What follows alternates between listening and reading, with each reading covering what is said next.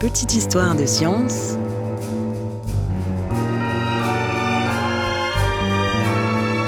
avec Étienne Gis.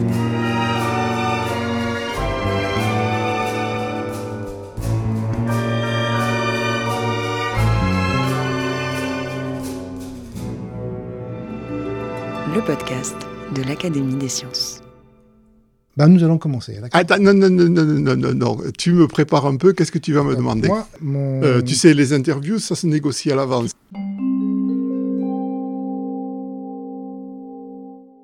Chers auditeurs, c'est ici que commence une négociation serrée avec euh, mon interlocuteur, mais je vous en ferai grâce.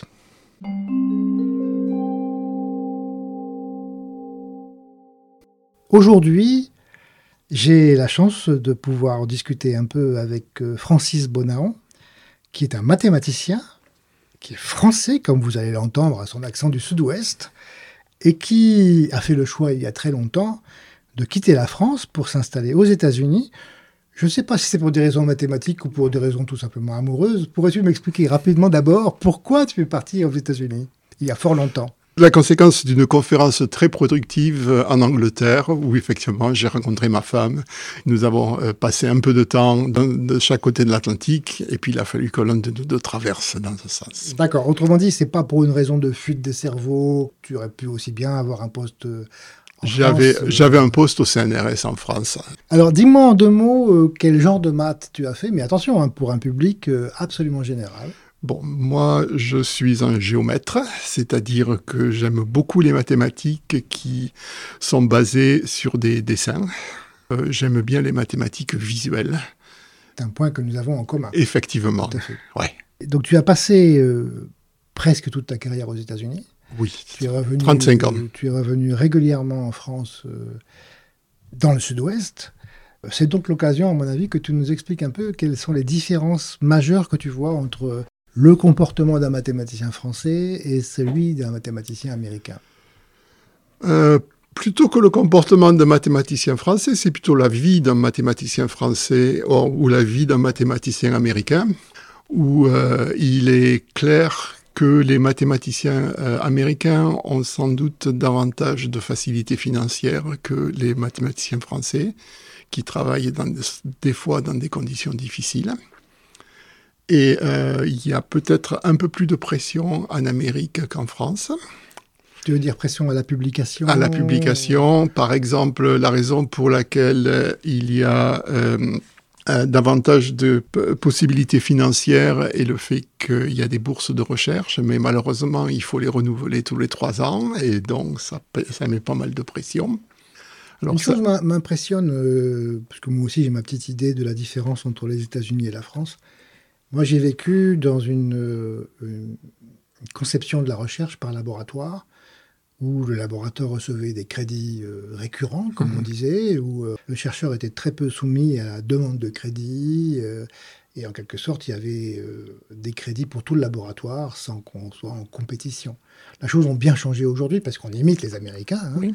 Et si je comprends bien, toi, tu as vécu dans un, dans un monde mathématique où euh, très tôt, chacun pour soi, chacun trouve ses sous et chacun se débrouille comme il peut, mmh. sans parler du fait que chacun a son salaire différent de celui qui est dans le bureau d'à côté.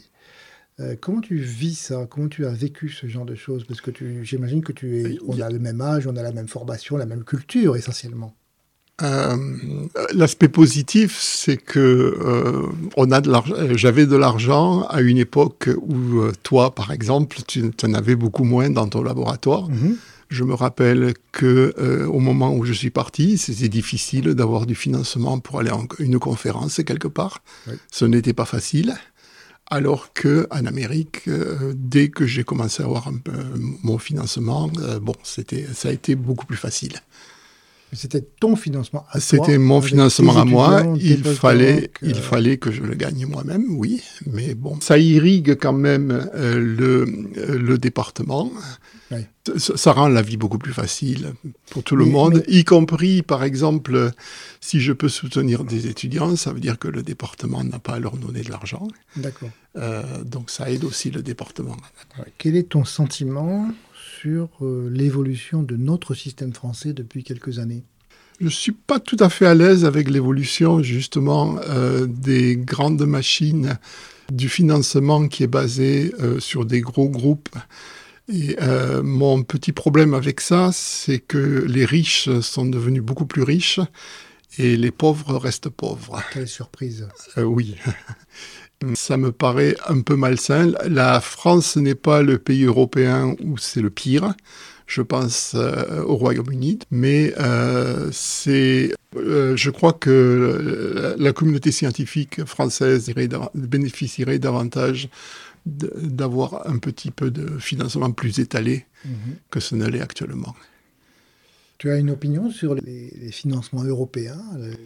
Je pensais effectivement à ça.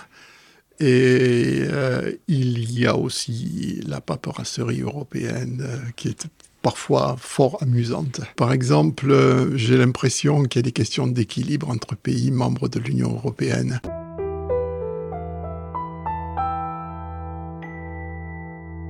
Alors aujourd'hui, alors on s'est rencontrés il y a fort longtemps, lorsque nous étions débutants tous les deux. Tu étais encore français en quelque sorte. Je suis toujours français. Tu es toujours français. Est-ce que tu es américain? Hein, je suis devenu américain sous la présidence de Donald Trump. Et ce n'est pas une coïncidence. donc, ma question est, la suivante. Donc tu as suivi toute cette évolution. Et on s'est revu aujourd'hui, un peu par hasard, entre guillemets, à l'occasion de la soutenance d'une thèse de doctorat de mathématiques. Est-ce que tu pourrais euh, me parler en quelques mots simples de la différence entre les rituels français et américains sur ce qu'est une thèse, en maths en particulier, Comment ça se passe? Bon, d'abord, il y a peut-être aussi davantage de différences dans le niveau des universités qu'en France. Euh, aujourd'hui, c'était vraiment une excellente thèse, et euh, je crois que c'est le cas de beaucoup de thèses en France. Euh, ah, tu dirais que la thèse moyenne française, en maths toujours, est plutôt de qualité supérieure à celle qu'une thèse moyenne américaine? Alors, c'est difficile de parler de moyenne, mais euh, je pense que l'éventail est beaucoup plus large. Mhm. C'est-à-dire qu'en Amérique, il y a visiblement de, très très bonnes thèses, et il y en a qui le sont moins. Il y a, euh, c'est vrai aussi. Peut-être j'ai un biais dû à la thèse qu'on a écoutée aujourd'hui. D'accord. Et par contre, c'est bien moins ritualisé. Euh, j'ai essayé d'imposer le pot de thèse. C'est visiblement moins bon qu'un pot de thèse français. Ah, le pot de thèse n'est pas systématique aux États-Unis Absolument pas. Et en général, c'est moi qui le faisais pour mes étudiants. Ah. Donc pour nos éditeurs qui ne connaissent pas trop le rituel français, il y a donc une soutenance de la thèse où le doctorant présente ses résultats pendant à peu près une heure. Ensuite, il y a une séance de questions par le jury. Ensuite, le jury se retire pour délibérer, souvent très gentiment. Et à l'issue de cette délibération, euh, le jury dit tout le bien qu'il pense de la thèse. Et ensuite, on arrive au moment principal, euh, le pot thèse, dont nous sortons à l'instant d'ailleurs, et qui était pas mal du tout. Hein. Non, non, c'est pour... Euh, c'est pour ça que mon, élocution se sent un peu. Et tu me dis que donc aux États-Unis, il n'y a pas du tout ce côté un peu très Peu. Très peu. Très peu.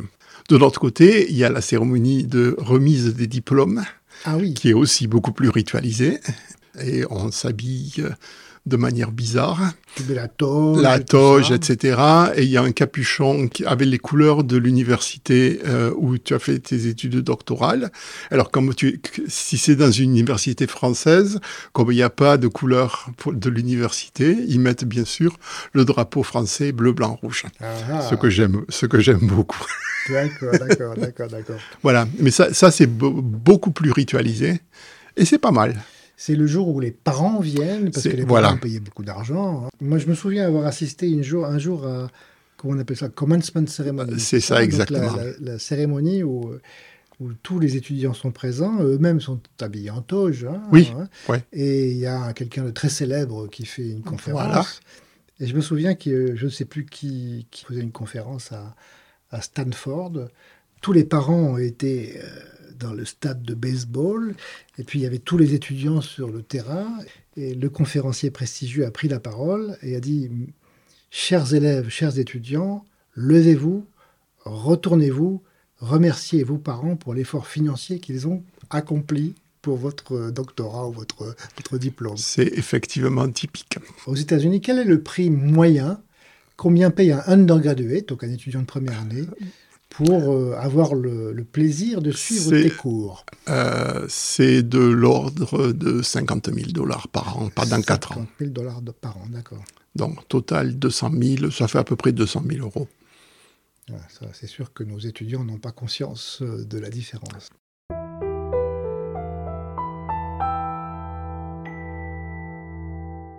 Il y a une chose aussi qui marque, je crois, une grande différence entre la France et les États-Unis dans le domaine de la recherche, c'est que nous avons, je crois, le bonheur d'avoir quelque chose qui s'appelle le CNRS. Oui. Qui fait qu'un certain nombre de chercheurs, dont moi-même, peuvent faire leurs travaux de recherche sans avoir d'obligation d'enseigner. Ça a été mon cas. Moi, j'ai enseigné plutôt beaucoup, mais c'est parce que je le souhaitais. Toi, tu as dû être obligé d'enseigner. Euh, quand je suis parti en Amérique, mais j'avais bénéficié du tremplin remarquable que constituait le CNRS. Je suis parti juste au moment où j'avais un très bon résultat qui me je rendait... confirme mes auditeurs, je connais le résultat en question, c'était un très bon résultat. Et euh, ça n'aurait sans doute pas été possible sans la, philosophie du CNRS qui m'a laissé la bride sur le cou pendant euh, trois ou quatre ans et où j'ai pu me concentrer sur euh, quelque chose de très précis et important.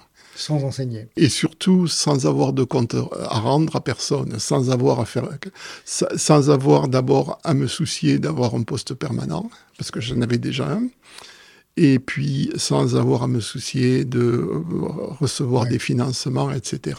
Mais, mais, mais... Le, CNRS est un outil incroyable qui, que le monde envie à la France.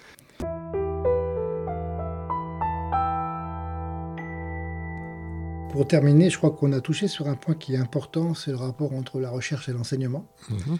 qui est peut-être un peu spécifique aux mathématiques. Je ne sais pas si tu es d'accord avec moi. Il me semble que pour un mathématicien, enfin en tout cas pour un mathématicien, euh, passer sa vie entière à faire de la recherche, ça peut être très dangereux pour son équilibre personnel. Mhm. Hein.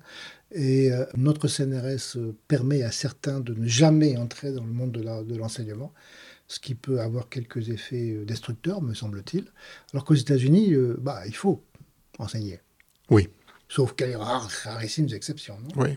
Euh, oui. Bon, d'abord pour moi, ça a été plutôt bien en fait d'avoir à faire de l'enseignement. J'ai grandi dans un milieu d'enseignants et dans un certain sens, en, dépit des choses positives que j'ai pu dire, euh, ça me manquait, le, contact.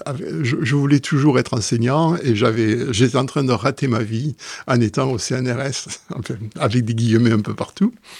Et donc j'ai, apprécié ça. Je pense qu'en Amérique, les, gens s'occupent davantage des étudiants que dans les universités françaises, en partie parce qu'ils ont les moyens de s'occuper davantage mmh. d'eux pour les, pour, les étudiants euh, de maîtrise en France. Euh, les, en général, pour leurs 50 000 dollars par an, ils, ont, vraiment un peu plus, ils reçoivent un peu plus de choses que ce qu'aurait un étudiant français. Peut-être pour conclure, oui ou non, est-ce que tu as fait le bon choix de partir aux États-Unis? Euh... Je parle pas de ta femme, hein. Oui. Euh, Avec laquelle tu vis encore, n'est-ce pas? Oui, euh, oui, oui, c'est toujours, euh, toujours, la même. J'ai pas changé.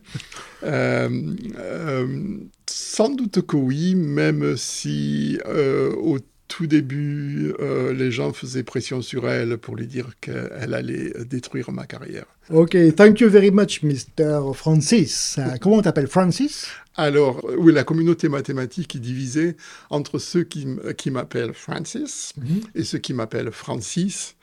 Et, euh, Sans parler de ceux qui s'appellent Bonahon.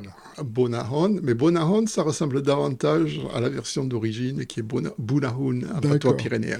Tu es l'ingénieur du son, c'est ça? Euh, Et le, où est la maquilleuse? Non, mais c'est uniquement audio. Hein. Petite histoire de science avec Étienne Gis.